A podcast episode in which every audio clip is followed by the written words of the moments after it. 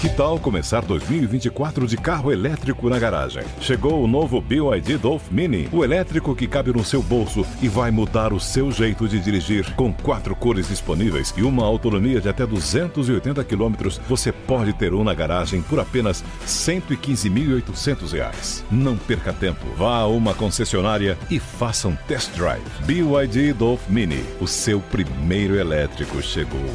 No trânsito, escolha a vida. Hello, it is Ryan, and we could all use an extra bright spot in our day, couldn't we? Just to make up for things like sitting in traffic, doing the dishes, counting your steps, you know, all the mundane stuff. That is why I'm such a big fan of Chumba Casino. Chumba Casino has all your favorite social casino style games that you can play for free anytime, anywhere with daily bonuses. That should brighten your day a little. Actually, a lot. So sign up now at chumbacasino.com. That's chumbacasino.com. No purchase necessary. VGW Group. Void were prohibited by law. See terms and conditions. 18 plus. 45 do primeiro tempo. Autoconhecimento, propósito de vida, carreira, reflexões sobre caminhos possíveis para uma vida com mais sentido. Apresentação: Patrick Santos. Olá, seja bem-vindo, seja bem-vindo ao podcast 45 do Primeiro Tempo. Toda semana, um papo muito legal aqui com pessoas inspiradoras que têm muito a nos ensinar, compartilhar suas histórias nessa nossa jornada do autoconhecimento. Bom, antes de chamar aqui o meu convidado desta semana, aquele rápido recadinho para você ir lá no Spotify, avaliar o podcast, de preferência com cinco estrelas. É bem fácil, tem um ícone ali abaixo da capa de abertura. Assim você ajuda a ranquear melhor o 45 na plataforma e, consequentemente, chegar para muito mais gente, tá bom? É super simples, vai lá e faça a sua avaliação. Recado passado, vamos ao papo desta semana, porque tenho certeza vai ser muito, muito legal. Olha só, o meu convidado de hoje é um buscador e desses que gostam de ir no âmago, na origem de tudo que nos trouxe até aqui. Talvez por isso ele tenha escolhido um dos caminhos mais fascinantes para aqueles que buscam a expansão de consciência, a geometria sagrada. Uma ciência, um conhecimento antigo que explica os padrões de energia que criam e unificam todas as coisas, revelando de maneira precisa pela qual a energia do universo se organiza. Uau! Movido aí por um propósito de levar o autoconhecimento para o maior número de pessoas possíveis, há alguns anos esse meu convidado deixou para trás aí sua atuação na área de administração de empresas, com foco em gestão de finanças, para mergulhar de cabeça no autoconhecimento e num estilo de vida mais conectado com as chamadas leis universais. Eu estou falando do Tiago Braga, fundador do canal Geometria Sagrada, reconhecido hoje como um dos maiores portais de conteúdo do mundo, além dele ser também integrante e pesquisador da equipe do polímata Robert Grant, filântropo americano que tem dedicado a sua vida a explorar as conexões profundas entre a matemática, a espiritualidade e a geometria sagrada. Tudo bem, Tiago? Pô, cara, que legal recebê-lo aqui no, no 45, querido. Muito bom tê-lo aqui. Olá, Patrick, muito obrigado pelo convite. Estou honrado de estar aqui e poder falar um pouco da minha vivência, da minha experiência e compartilhar uh, o que eu venho buscando de conhecimento ao longo dessa minha trajetória com todos os seus ouvintes, sua audiência. Então, muito obrigado pelo convite. Não, que legal. E não tenho dúvida, vai ser um papo muito, muito interessante. Aliás, ótimas referências sobre você. A gente temos, temos um amigo em comum, Luiz Fernando. Ele falou: vai lá que o Tiago vai, vai, vai dar conta do recado, vai falar sobre esse tema, né? Que eu sinto, as, os ouvintes têm pedido muito, viu, Tiago, para a gente trazer alguém que, que fale sobre geometria sagrada, e é um, e é um universo que eu, que eu tenho mergulhado aí nos últimos, nos últimos meses e, e, e, acompanhando um pouco a tua história, cara, o teu canal que eu já sigo há muito tempo, né, lá, principalmente lá no Instagram, onde vocês disponibilizam uh, muitas coisas interessantes, e a gente vai falar sobre a geometria, cara, mas eu quero começar a falar um pouco de você. Eu fiz aqui uma, uma, uma, uma descrição rápida aqui sobre, sobre a sua trajetória.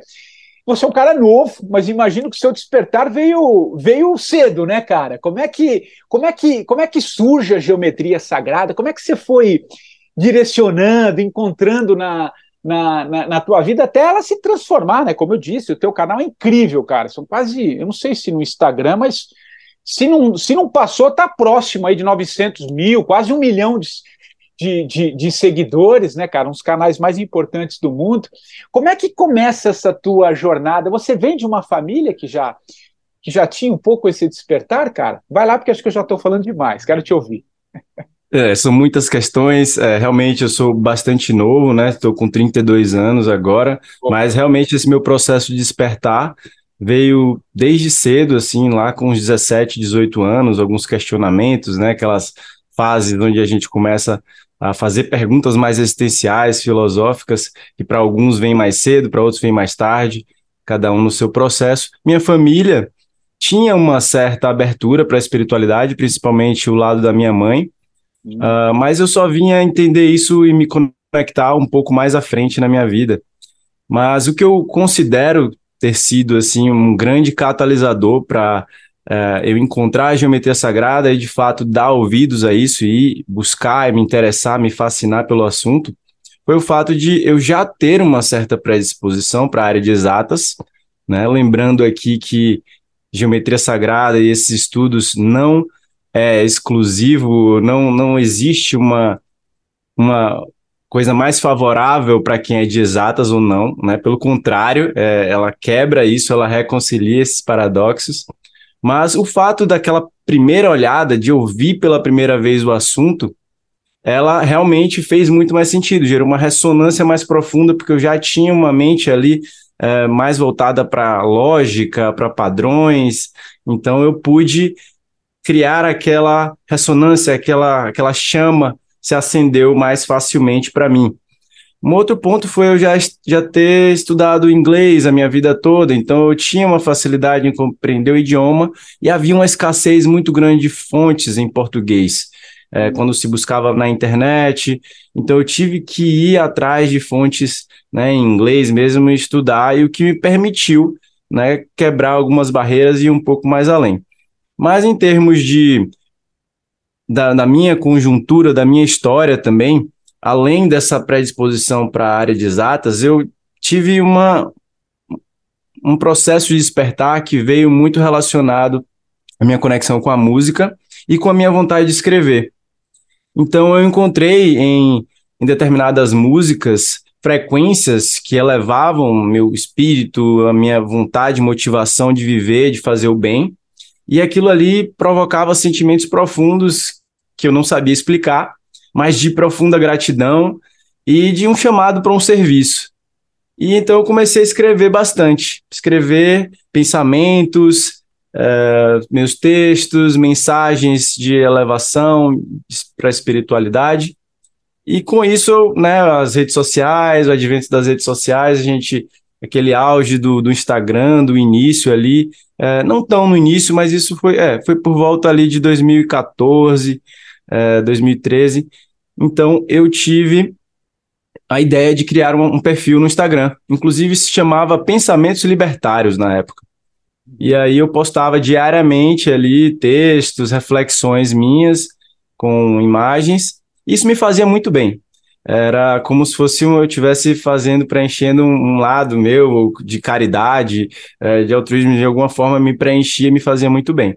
Então, alguns anos depois, é, isso não era levado, sabe? Eu nunca apareci, nunca disse que era eu. Inclusive, amigos muito próximos meus seguiam. É, inclusive, Geometria Sagrada, acho que por uns 4, 5 anos, tinham amigos meus próximos que nem sabiam que era eu por trás ali, porque eu não queria criar essa associação com a minha imagem, eu queria preservar ali o conteúdo, o conhecimento da forma mais pura e intocável, de, digamos assim, né? É, mas que já evoluiu essa fase, vamos dizer assim, a gente vai chegar lá. Então, alguns anos depois, quando eu ouvi falar a primeira vez de geometria sagrada, eu, obviamente, fui pesquisar mais, me tocou bastante, e comecei a perguntar, até no meu ciclo de amizades, em pessoas mais próximas, se alguém já tinha ouvido falar daquilo. Mas ninguém havia ouvi fa ouvido falar daquilo. O que me intrigou muito, então isso me fez ainda mais ir atrás, comprei livros, e daí eu, um certo dia, eu fui buscar no Instagram, né? Eu já tinha esse outro perfil no Instagram, já estava usando, consumindo e procurando usar a rede social para um, um, propósito um pouco mais é, de evolução, né? Não ficar consumindo besteiras.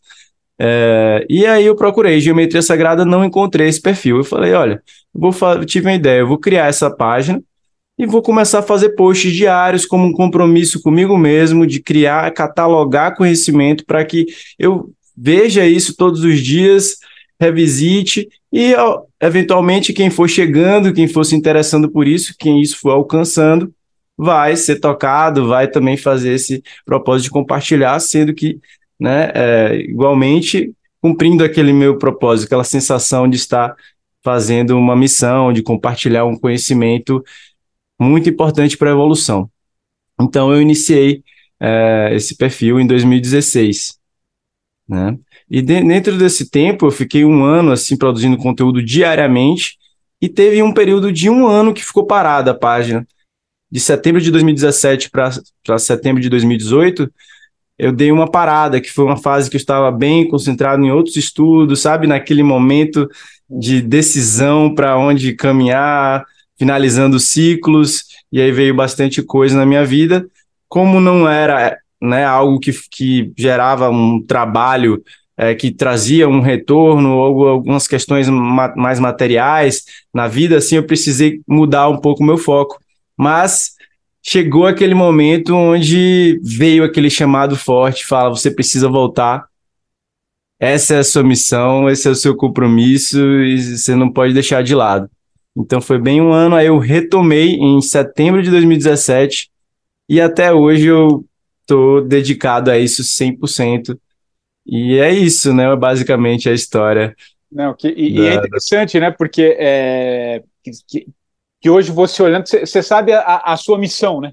Que é, que é o que você falou, e, e, e, não só da página, mas de tudo, tudo, que envolve a geometria sagrada aqui no Brasil, né? O canal, o alcance, porque o, o teu canal hoje ele, ele é traduzido também em outras línguas, né? Se não me engano, inglês ou espanhol também, né? Sim, eu criei um, uma versão em espanhol versão e inglês espanhol, também. É, e é consumido por pessoas do mundo todo, até pelo alcance, né? E, uhum. e, e, olhando um pouco para isso, antes da gente efetivamente entrar na geometria sagrada, o, o Tiago, é, você tem isso muito consolidado, que essa é a tua missão, porque, assim, eu assistindo algumas entrevistas suas, algumas coisas, né, da, do, do, do, material que envolve tudo que você faz, é, é nítido o, o, quanto você busca o conhecimento. Você está muito próximo do Robert Grant também, né, como, como pesquisador. Eu vi que tem muito material dele também, né, que é o que hoje talvez seja um dos grandes, uma das grandes referências mundiais, se não a, a principal, né, né, nesse estudo, nesse aprofundamento né, da, da, da, geometria sagrada. É, o, o que, que, eu queria te perguntar é, é porque normalmente esse despertar, né, de, talvez a, a maioria das pessoas vem por uma dor, por alguma transformação que você precisa ter, buscar esse despertar. Você hoje, quando olha um pouco para a sua história, pelo que você faz, e esse caminho que você ainda tem pela frente, né, de estudos, um, um cara tão jovem, 32 anos, enfim, é, é, como é que você explica esse você nesse contexto da geometria sagrada? Você, você, tem muita noção de que você tem essa noção de que você esse é o teu grande propósito e é isso que talvez seja uma benção você ter descoberto isso, isso muito cedo para ter esses elementos que fazem da geometria e tudo que você entrega nos cursos, nas palestras, nas, vivências que você faz.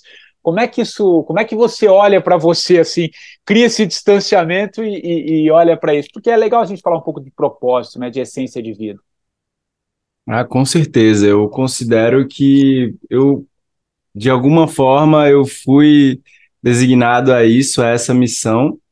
E Legal. eu sinto que o meu trabalho ele faz muito bem, porque assim eu recebo, né, muitos feedbacks positivos, assim que que me motiva muito a continuar desde sempre e me fez muito bem nesse processo. Então, além disso, como eu disse no início, não havia ninguém que falava com propriedade sobre isso. Então, fontes que traziam ali informações distorcidas, em uma linguagem complexa, distante, velada. Então, o meu trabalho foi muito de chegar e desmistificar e simplificar E ainda é, e continua e continuará sendo assim. E ah, o processo que foi de abertura de oportunidades, de fluxo, esse feedback positivo que foi me nutrindo a continuar buscando e outras pessoas sendo impactadas, sabe? E esse feedback foi me colocando num patamar que muitas vezes eu nem imaginava que eu conseguiria chegar. Foi como se aquele fluxo abrisse para mim e me mostrasse, olha, você tenha essa missão aqui, você pode aceitar ou você pode recuar mas você vai precisar trabalhar pontos em sua vida, sair da sua zona de conforto, né, reunir os seus ali e poder é, ter esse suporte ou não, mas cabe a você tomar uma decisão se você quer encarar isso para sua vida ou não. Então, né, nem sempre, é, acho que todo o processo de despertar tem as catarses, tem as dificuldades, os momentos de reviravolta, e muitas vezes, como você mesmo disse, disse surge disso, né? Uma crise existencial, um fechamento de ciclo, uma, uma mudança muito brusca na vida, uma depressão às vezes, né? Então, não é romantizar esse processo de despertar jamais, e acredito que ele acontece é, sempre, né? E se renova, às vezes em novas oitavas, e principalmente essa grande conexão com outros pensadores, pesquisadores, é, inclusive o próprio Robert Grant, que para mim foi assim uma virada de chave enorme na minha vida, ele ter me convidado para trabalhar no time dele. Hoje somos amigos pessoais e trabalho não só como pesquisador com ele, palestro e, e, e ajudo a organização das expedições, como também atuo na parte do marketing, social media da marca dele, dos, dos trabalhos dele, né, dos estudos. Então, hoje estamos bem próximos, né? Temos em torno de duas, três reuniões semanais, inclusive uma delas dedicada exclusivamente para pesquisa matemática geométrica, que é, acontece até nas quintas-feiras, né?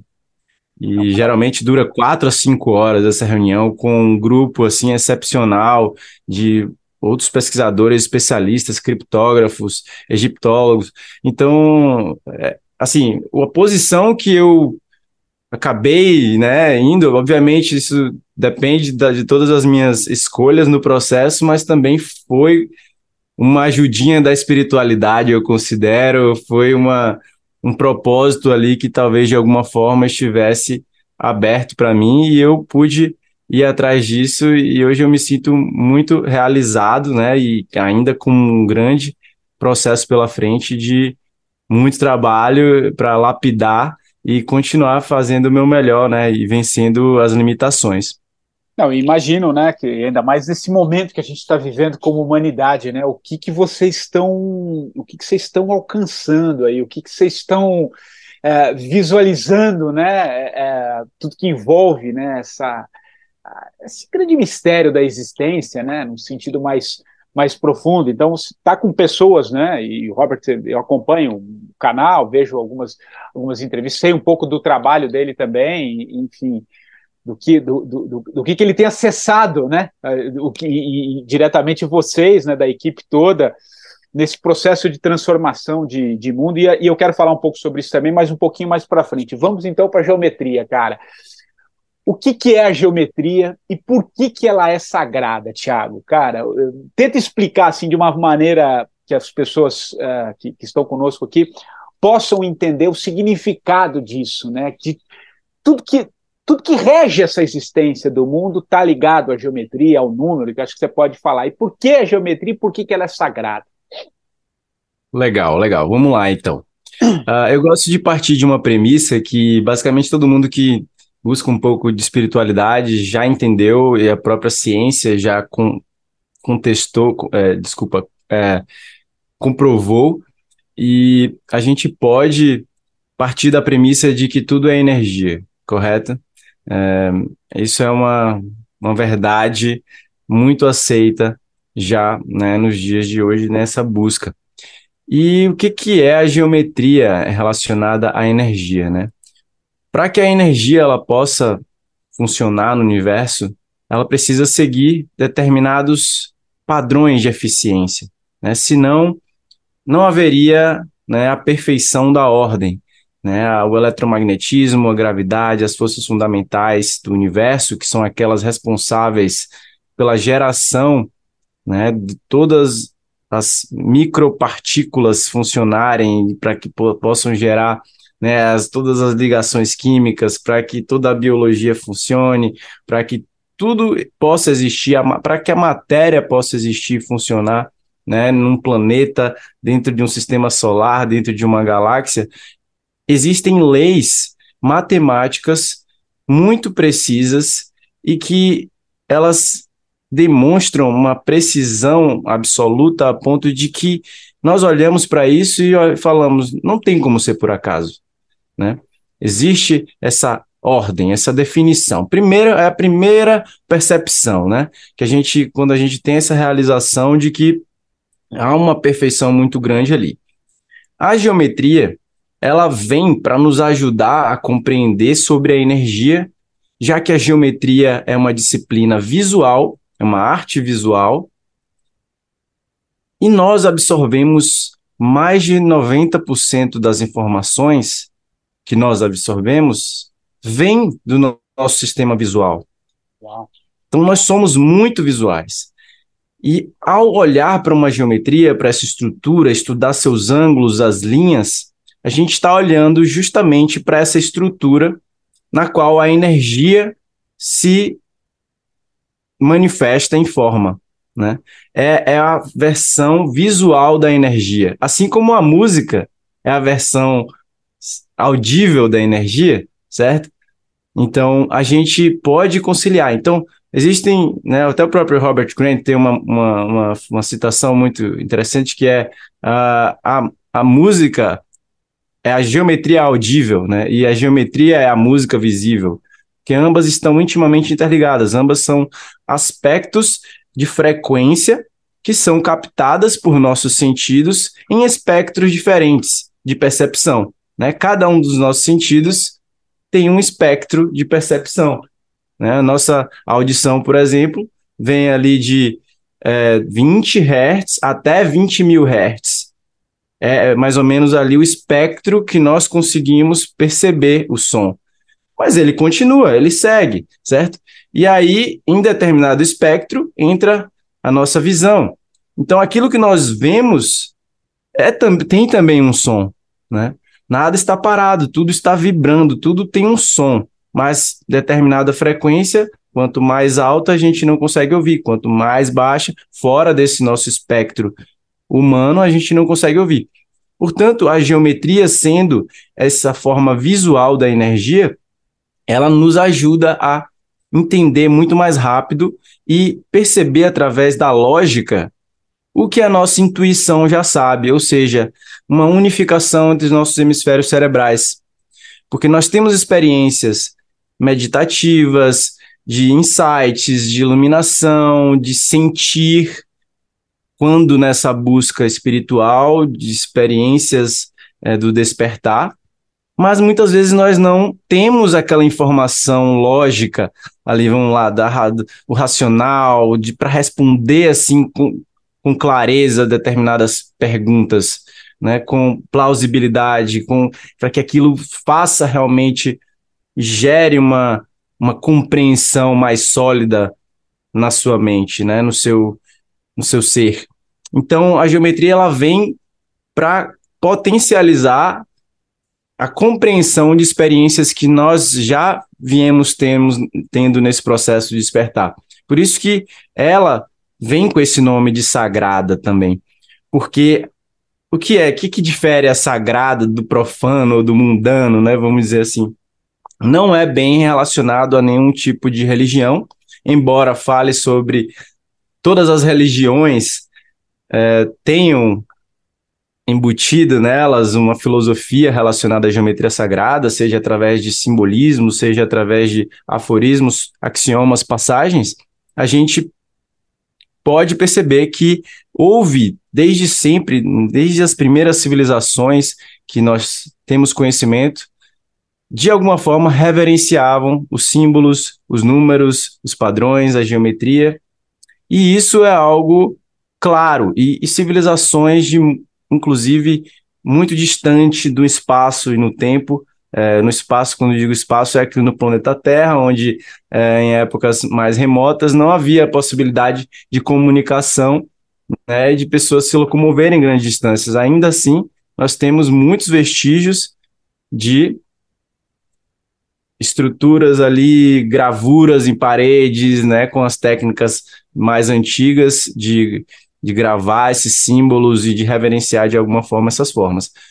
Eu costumo dizer, a geometria sagrada é assim chamada porque ela aborda, além dos aspectos quantitativos, que é o que nós aprendemos na escola, que seria a geometria mundana, né? Somente os aspectos quantitativos, números para contar e calcular e medir estruturas para a gente aplicar em determinadas áreas um pouco mais uh, técnicas mecanicistas, e a geometria sagrada, que aborda os aspectos qualitativos também junto aos quantitativos. E o que seriam os aspectos qualitativos? Se a gente pegar os números, o 1, o que, que o 1 tem? O 1 tem a unidade, o 2 é a dualidade, né? O 3 ele tem aquelas características, propriedades onde é, você pode criar um primeiro objeto, um banco com três pernas, ele traz uma primeira estrutura ali então a gente vai começar a observar no mundo ao nosso redor o que que os números têm de informação embutida neles, que eles vão nos demonstrar isso ocorrendo na prática na natureza. E uma coisa muito interessante, né? Porque muita gente às vezes não entende que a matemática é associada à geometria, né? Que é algo para mim que já é muito claro, para muitas pessoas é também, mas para outras não. É muito normal, né? Dependendo do estágio da pessoa nessa, nessa área. Mas o 3 pode ser associado a um triângulo, né? o 4 pode ser associado a um quadrado, o 5 a um pentágono ou pentagrama, enfim. E esses números, eles têm essas, essa correlação direta com a geometria. Então, a geometria é a matemática aplicada. E ela extrai inúmeros insights filosóficos dela por conta da gente analisar, olhar para ela pela ótica desses aspectos qualitativos. Enquanto o número, é uma abstração, é uma coisa mais fria ali, né? Você não cria uma identificação muito com aquele algarismo, vamos dizer assim, né? Com, com o algarismo, com o símbolo do número, com aquelas equações, símbolos matemáticos. Embora o grande propósito e efeito na mente humana ao nós estudarmos a matemática, que não é dito em momento nenhum na nossa educação básica na escola e somente nos afasta e dificulta o nosso processo de aprendizado, é que você, ao você estudar matemáticas e a matemática, fórmulas, números, até mesmo esses aspectos puramente quantitativos, depois de um tempo você vai começar a perceber que aquilo não é sobre aquela equação, não é sobre aquele é, problema matemático, mas sim sobre o desenvolvimento de uma percepção maior e uma habilidade de resolução de problemas e de reconhecimento de padrões na natureza, no universo, em sua própria vida. Então, isso desempenha um papel fundamental no desenvolvimento do nosso das nossas faculdades mentais, do nosso intelecto, como eu disse, e aí que, é, aí que é legal, e, e é isso que eu queria chegar, onde você já está trazendo. Como é que ela, ela nos ajuda no processo de autoconhecimento? Né? Como é que a gente traz tudo isso que parece um campo muito abstrato para a realidade, né, do, do, física que nos coloca, física, psíquica, mental, né, em, em vários sentidos. Como é que a geometria sagrada perpassa o auto, nos ajuda nesse autoconhecimento, nesse despertar, cara, nessa integridade, né, nessa, nessa busca intrínseca da, da, da verdade. Legal. Então, para mim, isso ficou também muito mais claro uh, depois que eu conheci a filosofia hermética, né, do, do Antigo Egito, né, que veio lá e é atribuído a Hermes Trismegisto, uh, né, da Antiga Grécia e Egito, e ele traz aqueles né, eu tenho o Caibalion, que são as sete leis herméticas principais. O Caibalion associado ao estudo da geometria sagrada é muito interessante, porque ele traz essa parte um pouco mais subjetiva, ampla, abrangente das, do funcionamento das leis do universo, e com a geometria você visualiza esse processo acontecendo na prática. Por exemplo, a polaridade. Então você vai pegar lá né, um ímã e vai olhar a geometria que esse ímã forma, você vai comprovar a polaridade ali. Então, é, não, não, não fica sendo um, um, um processo distante, é, onde você não, não consegue trazer para a praticidade. Né? E depois disso, eu, né, continuando a minha busca, eu encontrei processos, né, estudos relacionados à neurociência, à epigenética, e a gente vai entender, né, isso aí já é um pouco mais à frente, depois que eu fundei também o meu instituto, né, o Fractal Science, onde estuda a ciência fractal e como tudo isso impacta a nossa vida, mas pela ótica da geometria sagrada puramente, né? Porque quando eu mencionei isso, porque o hermetismo, a filosofia hermética, a ciência fractal, são disciplinas que estão totalmente interconectadas ali com a geometria sagrada, posso até dizer que né, são parte de uma mesma coisa, mas que puderam me dar um, um grande salto na compreensão e desenvolver outras questões que trazem para essa praticidade. Mas se a gente for olhar pela ótica da geometria sagrada, quando a gente se reconhece como esse organismo, né? Um ser vivo que vive em um outro ser vivo, que é o planeta Terra, digamos assim, né? E existem essas correspondências nessas escalas diferentes, e que nós também somos compostos por diversos outros seres vivos, né? Células que habitam o nosso corpo, que ditam diversos processos. A gente se coloca nessa posição de, de co-criador e de observador, como você mesmo disse. Quando a gente né, para para se observar, né? Por que, que a gente é feito assim, a, estrutura do nosso corpo, vemos que temos cinco extremidades, aí se a gente for estudar os chakras, vemos ali os sete chakras principais, né? Cinco, sete, tal, vemos que nosso corpo inteiro é cheio de proporções áureas, né? Que é associado a Fibonacci, termo muito conhecido. É, vemos todos os nossos processos, nosso DNA, as proteínas que compõem nosso corpo. Vemos uma perfeição absoluta em nosso sistema, né, nosso corpo físico, e percebemos que também todo esse mesmo processo que ocorre fora de nós ocorre dentro de nós, e que nós somos essa esse sistema complexo de energia e de eu, eu costumo dizer, né, bio, um biofeedback, né, uma troca de feedback com o universo, onde essa energia passa por nós e sai de nós e a gente recicla essa energia, algumas coisas ficam, outras saem, porque está tudo em constante movimento, né? Então nós temos esse campo energético ao nosso redor, que é gerado por cada célula, então ao redor de cada célula existe um, um campo eletromagnético, né, chamado torus, e a gente vai entender que esse campo, principalmente ele é gerado no nosso corpo pelo cérebro e pelo coração né? São as duas maiores fontes do nosso corpo que emitem o maior campo eletromagnético. E esse campo ele se estende para fora do nosso corpo e ele pode então a gente pode compreender que os nossos pensamentos, os nossos sentimentos, eles influenciam esse campo eletromagnético. E esse campo eletromagnético influencia os ambientes e as pessoas ao nosso redor, assim como nós também somos influenciados pelo ambiente, pelo, pelas pessoas ao nosso redor. Então, quando vem para o termo, né, para a área da prática no dia a dia, o que une todo ser humano são os nossos processos, nossos pensamentos, emoções, sentimentos, todos esses tendo a sua própria frequência. Né? Um pensamento, o que, que é um pensamento? Né?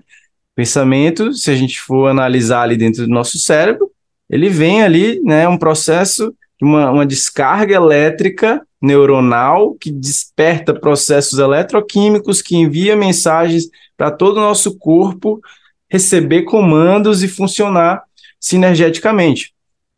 Né? Uma emoção, né? uma emoção é um, é um evento né, que é desenvolvido ali. O que, que, que uma emoção faz com a gente? Altera nosso ritmo de respiração, nossa batida do nosso coração. Então, é literalmente uma, um estímulo elétrico.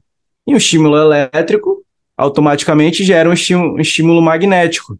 E isso se expande para fora, né? É física, é uma, é uma física bem básica, assim, que dá até para a gente, sem precisar olhar para imagens, a gente consegue é, perceber isso logicamente, né? E então nossos processos de pensamento, sentimentos, emoções, eles geram esse campo eletromagnético e isso influencia em todo o nosso corpo. Então, nós ó, imediatamente falando, poxa, então eu tenho algum controle sobre meus processos, sobre a minha vida. Principal e até mais simples, diria, é, forma da gente entender a geometria sagrada no dia a dia para nós é saber que trata-se da habilidade de reconhecimento de padrões. E, obviamente, de construir os, aqueles padrões que você quer. Né? É por isso que existem muitos símbolos da geometria sagrada também que são associados né, a processo da natureza, com flor da vida, semente da vida, árvore da vida. Árvore, é, né? até, eu até tenho aqui no meu computador o símbolo da, da árvore da vida, eu queria que você falasse um, um pouquinho sobre por que, que ela, ela simboliza, mas e, e, e você está falando um pouco de natureza, eu, eu acho que eu estava, foi lá na página do, do, da geometria que eu vi no, no, no Instagram, uma frase de Leonardo da Vinci que acho que a gente pode introduzir um pouco aqui para o conceito da natureza que você está tá dizendo, né? que a frase é o seguinte: a sutileza humana jamais engendrará invenção mais bela, mais simples ou mais direta que a natureza, porque nas invenções dela nada é faltante, nada é supérfluo, né? Quer dizer, é, é tudo perfeito, né? Na, na, na, na natureza, né? E, então eu queria que você falasse um pouco sobre isso e, e quando a gente traz para a gente também, para o próprio corpo, né? Você falou um pouco dessa coisa da emoção. Cara, é que a gente nunca para para pensar, né? Assim, a gente vai nessa, nessa locomotiva do mundo, vai, enfim, você não para, mas o próprio corpo, né, cara? Quantos órgãos, quantas coisas acontecendo aqui dentro, mandando o fluxo, o sangue, o batimento, não tem nada fora do lugar, né? Você vai para a natureza, eu costumo ter uma praça aqui próximo de casa, aqui na, no Parque da Sabesp, cara, você, você vê uma árvore ali, cara, você vê um. Parece que está tudo, tudo errado, tudo disfuncional. Você dá uma olhada assim, cara, fica uma perfeição, né? Cada folha é com tamanho, mas ao mesmo tempo você tem uma proporção linda, bela, né? É, então, eu, eu queria é que você falasse um pouco dessa, dessa relação, né, da cara, do, do próprio corpo, do, da natureza, do animal, que você pode ter 500 zebras, cara, todas ali têm um certo padrão, mas também cada uma tem a sua a sua particularidade, cara. Fala um pouco Exato. sobre isso. Acho que isso é a beleza do mundo, né, cara? Acho que isso Sim. é geometria. Fala um Com pouco, certeza. Cara. Ah, eu adoro essa reflexão porque muitas pessoas né, dizem a seguinte frase: Pô, não há simetria no mundo. Onde vocês estão vendo simetria? É, na verdade, é até um, um, papo assim, que até se estende um pouco mais se a gente for falar, mas, por exemplo, Platão, né? É, Platão ele traz o mundo das ideias, o mundo da perfeição. E esse mundo é um mundo arquetípico, é um mundo ideal, é um mundo perfeito. Quando ele vem para a manifestação das formas, ele sai ali é, único, diferente. Cada pessoa tem a sua particularidade, cada animal, mas viemos do mesmo, da mesma fonte, do mesmo equilíbrio, vamos dizer, que é manifestado ali com as suas individualidades, particularidades, que para mim isso é é o que traz a beleza do mundo, é o que gera a possibilidade da arte, da expressão é. e de que cada pessoa tenha aquela aquela coisa ali única que ninguém mais tem, né? Ao mesmo tempo que somos iguais, somos únicos. E é um paradoxo que a gente reconcilia também uh, em relação a isso. E a gente pode olhar para a natureza como essa máquina super eficiente e otimizada de processos, onde nada é supérfluo, nada é faltante, nada, ou o mínimo é, é, é desperdiçado. Quando a gente olha para uma abelha, e vai entender por que de acho que essa abelha cria uma colmeia hexagonal, é, o, né, os favos hexagonais ali da, da abelha, a gente vai ver que simplesmente o hexágono é o polígono que preenche o plano, né, chama tesselação, com o maior ângulo de abrangência de 120 graus para otimizar o armazenamento né, do, do material ali das larvas do, do, do mel, né, pólen, enfim, do, do, que a abelha deposita ali. Então, esse ângulo de 120 graus, dentre os polígonos, né, em um plano que podem preencher esse plano, é o mais eficiente, é o que menos desperdiça, que menos gera, é o que mais promove espaço e eficiência. Né? Se a gente olha um girassol, por que, que uma pinha? Por que, que as sementes delas são assim? Né? Elas seguem uma, um ângulo de distribuição de máxima eficiência para que gere mais, para que a flor fique com as pétalas mais expostas, para que a água da chuva venha e percorra o caule e atinja as raízes mais fácil, para que haja uma polinização mais eficaz. Então, a perfeição absoluta, a ponto de que a gente fica encantado quando a gente começa a ver essa ordem e compreender ela na natureza. Né, de forma lógica, como eu venho falando, né? Assim, ah, entendi porque que a geometria de, de, dessa flor, dessa planta, é, dessa árvore é assim, né? Entendi, né? Como que os galhos de uma folha, de uma, desculpa, de uma planta ou de uma árvore, ela crescem seguindo um, um, uma sequência de Fibonacci, por exemplo, né?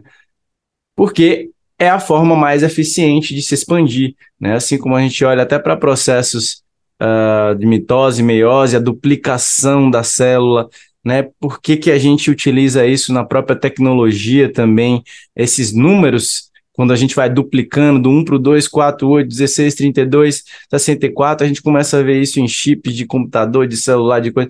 Por quê? Porque são as formas que a natureza nos dá, demonstrando a maior eficiência de você conseguir alcançar padrões de energia né? É, chama né, a lei de máxima eficiência e mínimo esforço. A própria proporção áurea é um grande exemplo disso, é, porque a proporção áurea está é, tá na natureza, em toda a natureza, e o ser humano sempre é, que percebeu, se fascinou, tentou é, colocar nas artes, tentou não, né? Colocou em inúmeras artes, obras, é, arquitetura, e hoje é utilizada desde o design gráfico para montagem de, de logomarcas, para tudo isso, para arquitetura, ambientes e até para o próprio mercado financeiro é percebido e é utilizado né, esses padrões é, de, de, proporção áurea e tudo mais. Mas uma coisa interessante a perceber é que foram feitas pesquisas, inclusive, uh, de um psicólogo quando percebeu a proporção áurea ele queria saber se aquilo ali era esteticamente agradável para as pessoas ou não, se comparado com outras estruturas. Então ele fez, ele perguntou para centenas de pessoas sobre um retângulo. Qual retângulo você acha mais visualmente uh, agradável? E a maioria, a grande maioria das pessoas escolheu o, o retângulo que tinha a proporção áurea uh, na sua estrutura. Uau. E foi se perceber também estudos, diversos estudos em relação à atratividade humana, né, a, a, como se aparenta, a formação do rosto. A gente fala sobre isso, mas claro que não é um ponto que, que já vem de encontro com os estudos uh, da, da simetria e, obviamente, da particularidade de cada um, da individualidade, que não vamos colocar todo mundo numa caixa e dizer, não, esse é o rosto perfeito, que segue a proporção áurea, essa é a pessoa mais é, bonita, e quem, quem é. não tem vai, vai se sentir como, né? Então, é, não é isso, mas, de alguma forma, a nossa mente ela percebe os padrões que estão mais próximos da proporção áurea como mais visualmente agradáveis.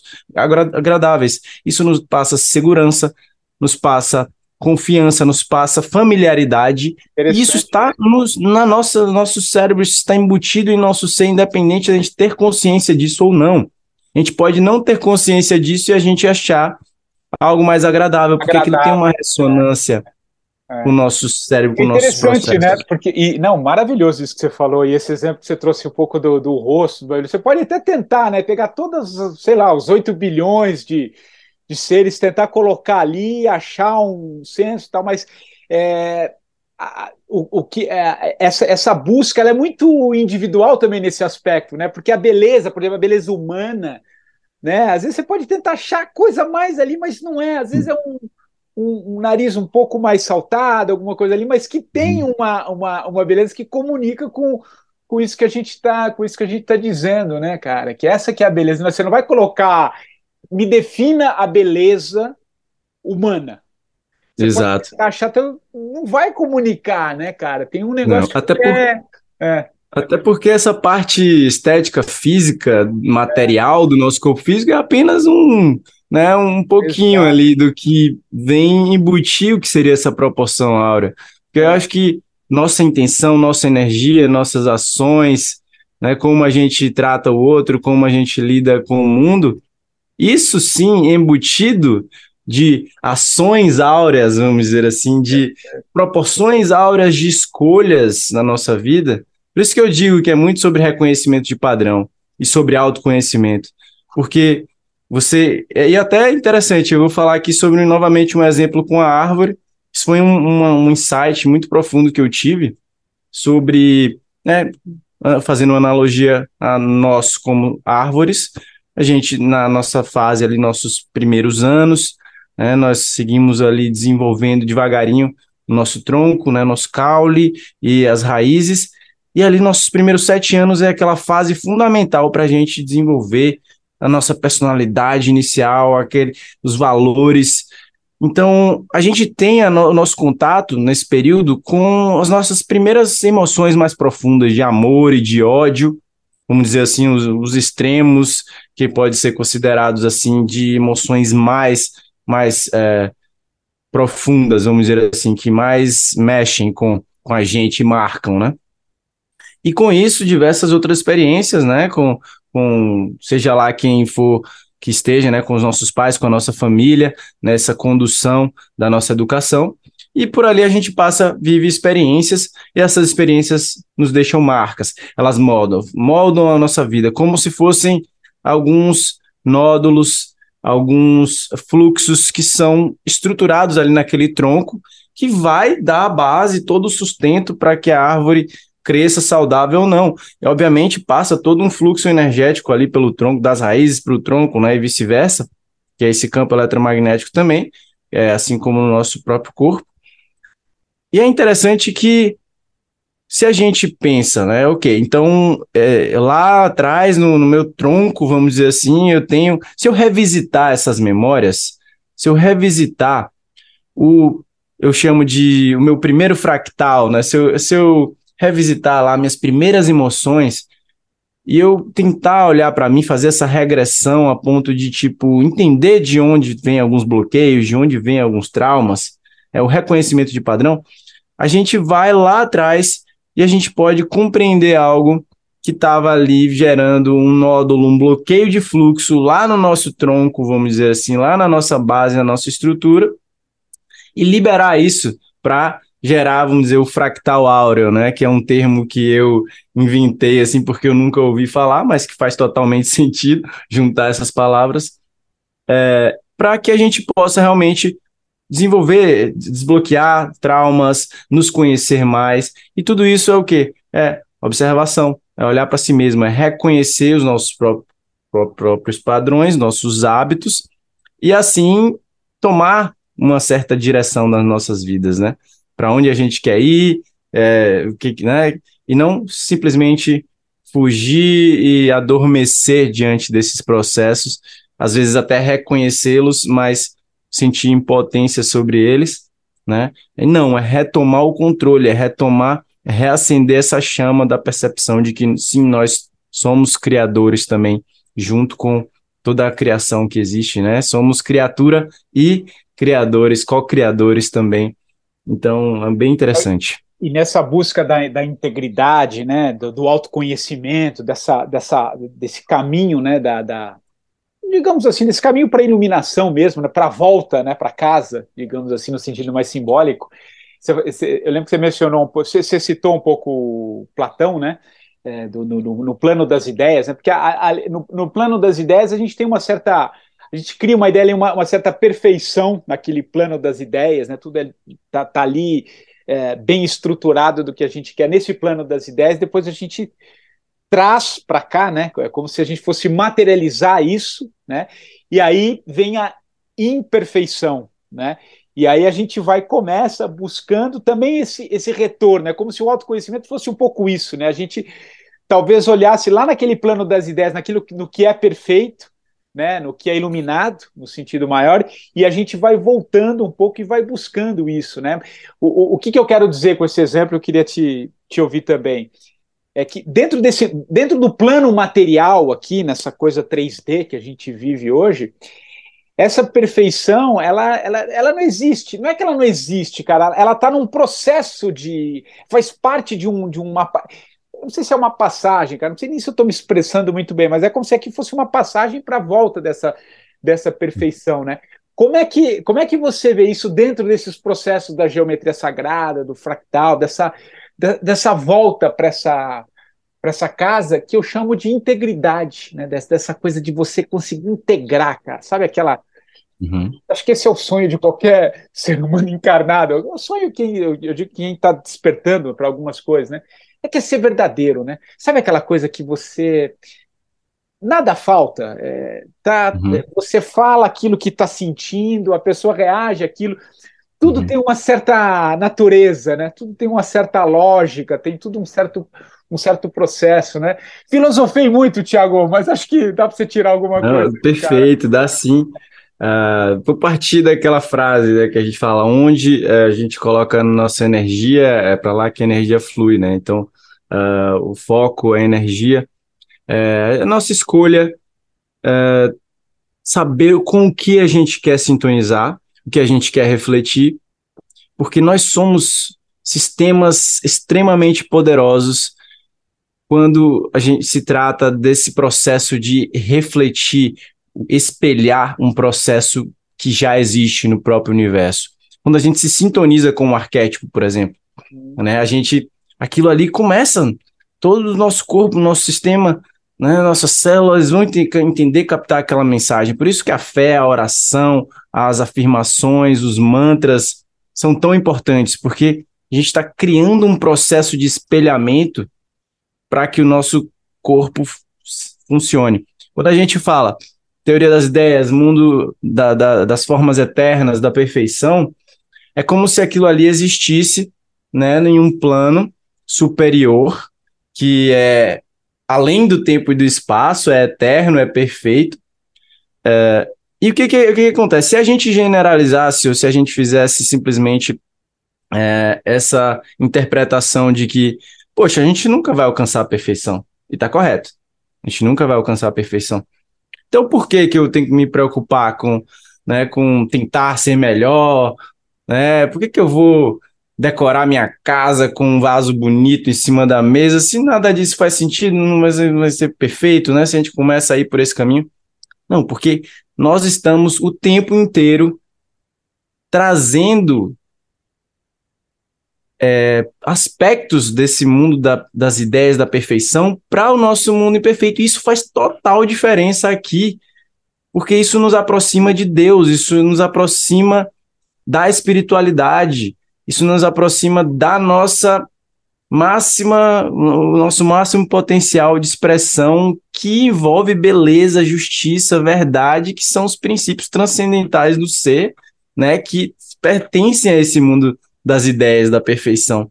Então a gente está espelhando, né, esses, esses processos de perfeição no nosso mundo imperfeito, que nunca será perfeito, mas ainda assim traz a assinatura de Deus, vamos dizer assim, Deus chame como quiser, traz a assinatura dessa perfeição. Caminhe para ele, né? Caminhe para ele, né? Caminhe para ele. Então, veja, eu, eu costumo, já dei um exemplo também, numa outra entrevista com um amigo meu, muito querido, e eu estava refletindo sobre isso com ele, que nossa vida é cheia de processos, cheia de áreas, né? Área espiritual, financeira, social, família, amigos, né? O nosso saúde física. E o tempo passa e ele está constantemente desestruturando, vamos dizer assim, desestabilizando as, as áreas. Porque quando a gente está fazendo uma coisa, é aquela coisa, as outras estão desassistidas por enquanto. Daqui a pouco eu vou lá, não, preciso fazer isso aqui, preciso fazer aquilo ali e tal. Então a gente está constantemente nesse centro, direcionando a nossa energia, geometrizando, vamos dizer assim, para um foco. Pense uma esfera, né? E aí a gente coloca o nosso foco agora. Não vou na academia né? Porque preciso cuidar da minha saúde. Não, agora eu tenho que ter uma reunião aqui, porque que, que se eu não fizer essa reunião, coisa vai desandar. Então a gente está sempre em busca de restabelecer o equilíbrio da perfeição através de um centro. E se a gente dedica tempo demais, foco e energia demais em somente uma área, o que, que vai acontecer? Vai desestruturar, desestabilizar alguma coisa ali naquela esfera, naquela, naquela estrutura. Então a gente está nessa busca dessa homeostase, para que a gente possa realmente seguir os processos de forma mais eficiente, assim como a natureza, replicando esses processos e geometricamente a gente visualizar isso faz total sentido também. Então, é, a geometria, a perfeição, as formas perfeitas, elas nos mostram sobre esses processos também. Então, se a gente categoriza ali a nossa vida em uma determinada estrutura, a gente percebe que as nossas escolhas são determinantes para fazer aquela estrutura ser uma estrutura funcional, ser uma estrutura com base em um em uma ideia primordial de, né, da, dessas, dessa perfeição, vamos dizer assim. Embora nós nunca chegamos lá. É. Né? Caminhamos para isso, né? O, céu, isso. a ideia é caminhar, né? Acho que caminhar. não é desse mundo físico, né? É, essa, essa perfeição, ainda que a gente tá, tem esse espelhamento, né? E acho legal essa coisa que você usou do centro, né? E, como na vida, né, cara? A vida tem, tem que achar esse esse centro aí, porque é, é o que você falou. Se você, sei lá, você dedica a sua vida só ao trabalho, aquele workaholic, o cara pode chegar até um. Traça ali o caminho, eu vou chegar lá, ele chega, cara, mas ele desestrutura outras coisas, né? Aí a vida pessoal fica de lado. Você tem que achar essa, esse sistema uhum. harmônico aí, né? Acho que essa harmonia, uhum. mais ou menos, que você está. Você, você, é, esse equilíbrio do meio, né? Dito equilíbrio do meio. É. Acho que fica Isso claro é... na, nessa, nessa figura da, da, o círculo ah, o com círculo, ponto né? dentro, né? Uma mandala, alguma coisa do tipo. Mandala. E que isso não tem a ver, né, com imparcialidade, mas sim com autoobservação, reconhecimento de padrões, saber que a gente pode melhorar um pouquinho a cada dia, né? É esse caminhar que você falou. E né, a gente vê que a, a lei de máxima eficiência, mínimo esforço, segue esse princípio. Não, não precisa é, ser demais. Ah, precisa ser constante um pouquinho a cada dia, entendeu? Então a gente aprende muito com a natureza, né, com esses processos, e é por isso que a geometria sagrada, olhado por essa ótica, como eu falei, já ressignifiquei essa palavra, né, é. as qualidades e esses reflexos associados a essa filosofia, essa visão de mundo, nos auxilia nesse processo. O Tiago, a gente está caminhando para o fim, cara, mas é, antes do livro aqui, da música, eu, eu duas coisinhas que eu queria ver com você rapidamente. A primeira delas, dentro de tudo que você tudo que você vê estudando, mergulhando, que você conhece, né? Tem muita coisa para aprender ainda, né? É, é um processo, como a gente ficou claro no nosso papo aqui. Que figura, cara? O que, que você olha assim que te encanta de, de to todas as belezas do mundo, mas quando a gente traz para o plano físico, que você olha como se aquilo fosse um deleite, assim, o que, que é a, a, a o que, que te toca em tudo que você vivenciou e em tudo que você vem estudando? dentro desses símbolos do que é a geometria. Você, você traria algum exemplo assim que, puxa, isso aqui me pé, me, me, me toca, vai lá dentro? Eu, que, eu tenho essa fiquei com essa, vou fazer essa pergunta para ele, né? Porque a gente Sim. entra ali na página do, do, do, Instagram, tem muita coisa, vários exemplos da natureza, mas eu queria uma visão tua, né? É, bom, responde isso primeiro, Acho depois que... para a segunda pergunta, para antes da gente caminhar para o fim aqui. Tá. Acho que você falando, não tem como negar, a primeira coisa que me vem em mente, né, são as pirâmides, são Você as teve Egito, né? Tive, eu tive lá duas vezes já, em expedição com Robert Grant, e acredito que, respondendo a sua pergunta, mundo no mundo físico, das formas, geometria, aquilo ali é algo realmente Uau. muito, muito, muito interessante, porque traz informações que nós estamos redescobrindo. A, a verdade é essa, né? É, estão lá há milênios, não se sabe quando, há tanta, uh, tanta informação distorcida que vem dali, tantos mistérios. E a verdade é que, olhando para essas estruturas, a gente encontra lá todo o conhecimento da geometria sagrada. Nas medidas, nas proporções, está tudo conectado né, dos nossos sistemas de medida, de onde veio, está tudo registrado ali. Então, indícios né, de uma civilização que sentia de criar essas estruturas né, com diversos propósitos, talvez, não somente uma finalidade, como muitos pensam, né? não se sabe ao certo a finalidade, ninguém sabe, né? Não sei o que estou dizendo que. E quem disser que sabe, de alguma forma, não está sendo 100% sincero, porque não sabe mesmo. E a gente encontra ali todas as constantes matemáticas, proporções e correlações que dão origem a todos os nossos sistemas de medida, que só foram ser descobertos por nós séculos depois. E quando a gente vê, você vê, cara, como é que isso aqui já estava lá? Né? Então, como é que eles alinharam aquilo de forma tão precisa a ponto de fazer, né, de estar numa latitude, longitude que é correspondente à velocidade da luz em milhas por segundo? E que está com esse alinhamento com a, com a constelação de Orion ali, né, aquelas três Marias que a gente chama. Então, há tantos mistérios velados ali que a gente ainda está redescobrindo todo esse conhecimento. Inclusive, foi recentemente, no dia 2 de março, agora desse ano, eu estava lá no Egito, foi anunciada a descoberta de um, uma nova câmara dentro da Grande Pirâmide do Egito, e sabe-se que ainda há outras para serem descobertas lá. Então a gente ainda está engateando nessa redescoberta, né? Nas tecnologias que eles usavam, se usavam, né, ultrassom, se usavam laser para fazer cortes perfeitos e para transformar, é, transportar pedras megalíticas, né, no meio do, de um supostamente deserto, Exato. que a gente não sabe. Então, em tanta informação fascinante ali e que também nos ensina muito sobre geometria, sobre todos esses processos e toda a história que é contada ali nos hieróglifos, né, no, no mito, na Enéade egípcia, a gente percebe referências arquetípicas que são, podem ser espelhadas no nosso dia a dia, na nossa vida. São processos que recorrem. É como se você pudesse olhar para um dos deuses egípcios e falar, cara, eu tenho esses atributos aqui, sabe?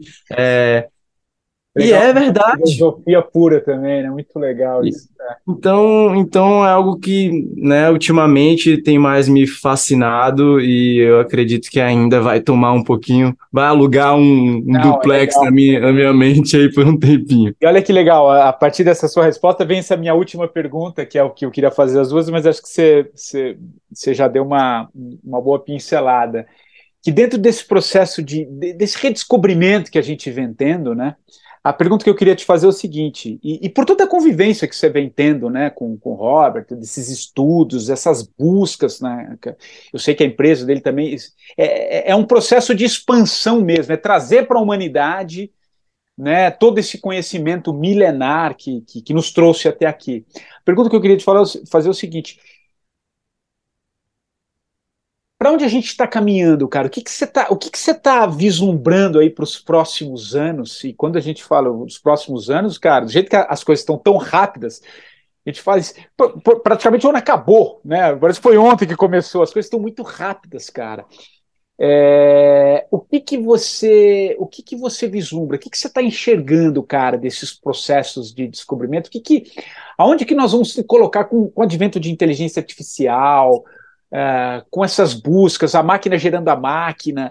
O que, que você, dentro desses processos, que eu sei que você também é um buscador, o que, que você está vislumbrando, cara? E como que a, a geometria sagrada que vem crescendo vai, se, vai nos mostrar tantas coisas que muitos talvez a gente nem imagina que, que, que, que existisse, que agora parece a, a, sensação é a seguinte: parece que as coisas estão perto, tá, tá chegando, né? Uhum. Vocês vão lá para o Egito, tudo, parece que vocês estão cada vez mais descobrindo, mas talvez para surgirem outras dúvidas também. Mas enfim, uhum. o que, que você, o que, que você fala sobre esses próximos anos, cara? O que, que a gente vai se deparar e o que, que a gente já está vivendo? O que, que para a gente encerrar o papo? Muito, muito interessante sua pergunta, né? Me abre tantas tantas ideias, tantos pensamentos, porque a gente realmente a gente está vivendo uma fase que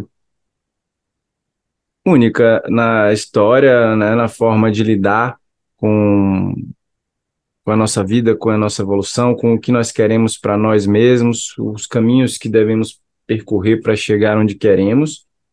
E em termos dessa, dessas pesquisas, eu acho que o impacto maior que temos e que é um futuro por onde eu acredito que irá acontecer e, obviamente, tem os dois lados da moeda, vai ter também muita dificuldade em, em porque é muita informação. É muita informação, né? É, é muita informação e isso paralisa, isso dificulta, em vez de, de ser o contrário, né? Que é logicamente a gente pensa, poxa, se tem muito mais acesso, informação, quantidade, então a gente deveria estar mais capacitado e deveria estar mais uh, aberto à mudança e à evolução.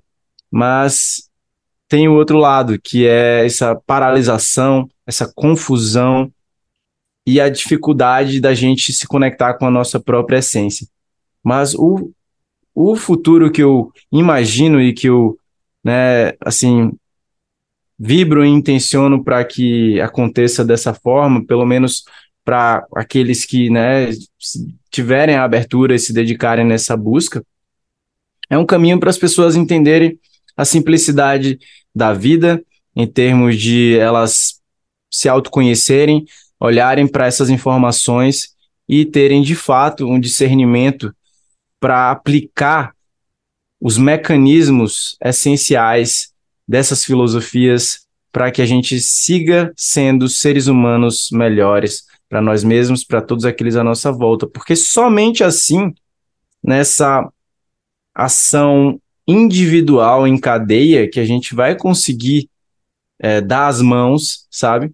E construir alguma coisa é, que realmente faça sentido para a evolução, porque senão a gente fica no nosso mundinho, né, na nossa individualidade, nos nossos processos muitas vezes perdidos, nessa sensação de separação, e isso realmente dificulta com que tudo aconteça. Então, é a percepção, confirmação através da própria ciência de que sim, está tudo conectado, né, entrelaçamento quântico, as pessoas entenderem isso por meio das informações sendo reveladas através de estudos, pesquisas, para que a gente possa realmente adentrar nessa nova era, né, na chamada nova era, para que a gente já vive, né? Então existe essa não existe essa, essa linearidade de marcação do tempo. Alguns já vivem isso, outros ainda estão para vir. Eu chamo de, de, de, quinta dimensão também, que é só uma mudança sutil de percepção, né? É, então a gente, na, no, ao meu ver, o ideal é esse mundo de aceitação, né? É para onde a gente está caminhando. É, aceitação, reconhecimento no outro, saber que não estamos separados, saber né, como utilizar todos esses processos da física ao nosso favor, da energia, abrindo camadas e possibilidades para a espiritualidade venha a se desenvolver muito mais rapidamente e, né, e nos auxilie para uma, uma, civilização mais harmônica, uma sociedade mais harmônica junto com, com a natureza, né, com o planeta. Maravilhoso, Thiago. Pô, cara, foi uma, uma delícia a conversa contigo e já estamos aqui para mais de uma hora de, de papo, extrapolamos um pouquinho o tempo, mas foi, foi muito bom.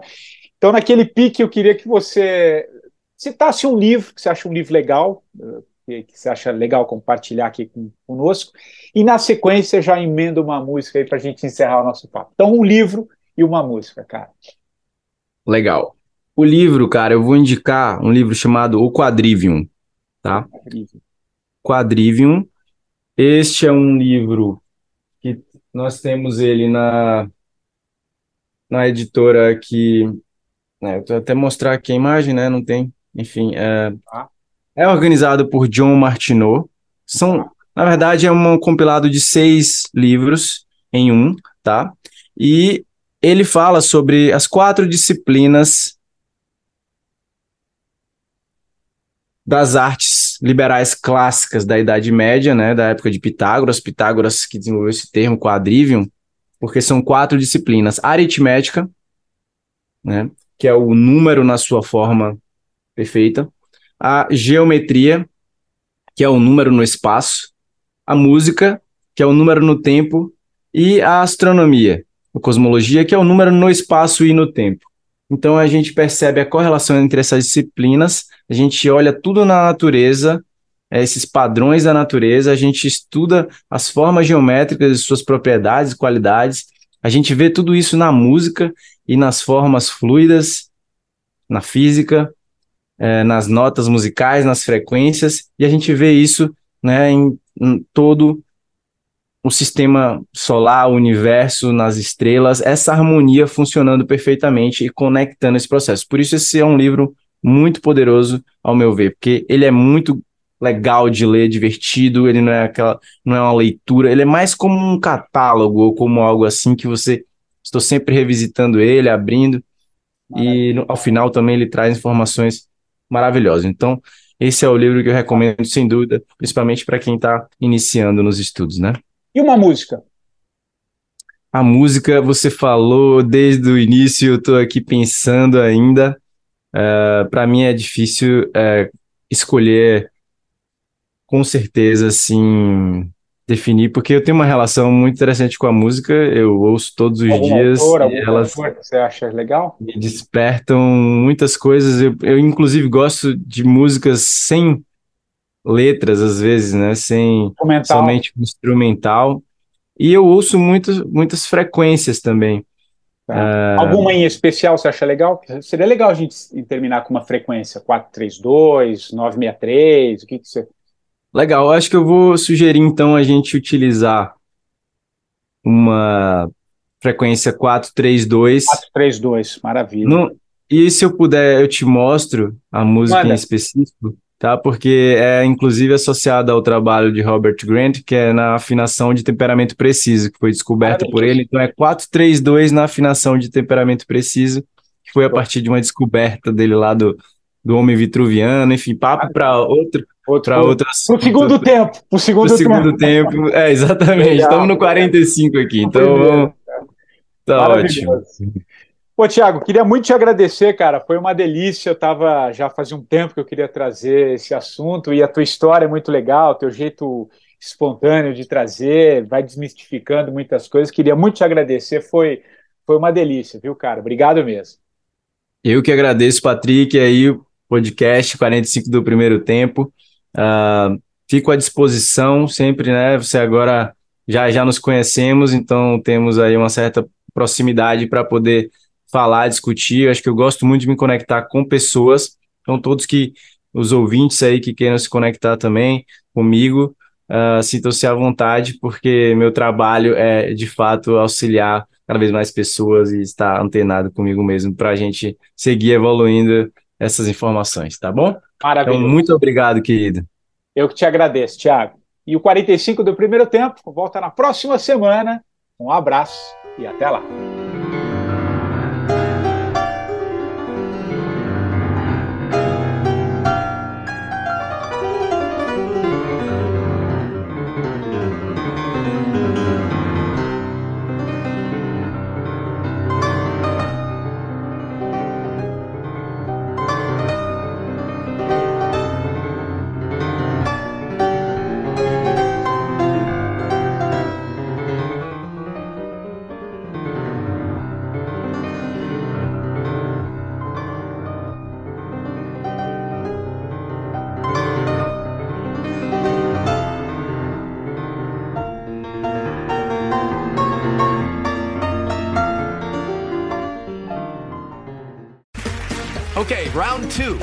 Something that's not boring. A laundry? Ooh, a book club. Computer solitaire, huh? Ah, sorry, we were looking for Chumba Casino. That's right. ChumbaCasino.com has over 100 casino style games. Join today and play for free for your chance to redeem some serious prizes. ChumbaCasino.com. No purchase necessary. Where prohibited by law. 18 plus terms and conditions apply. See website for details.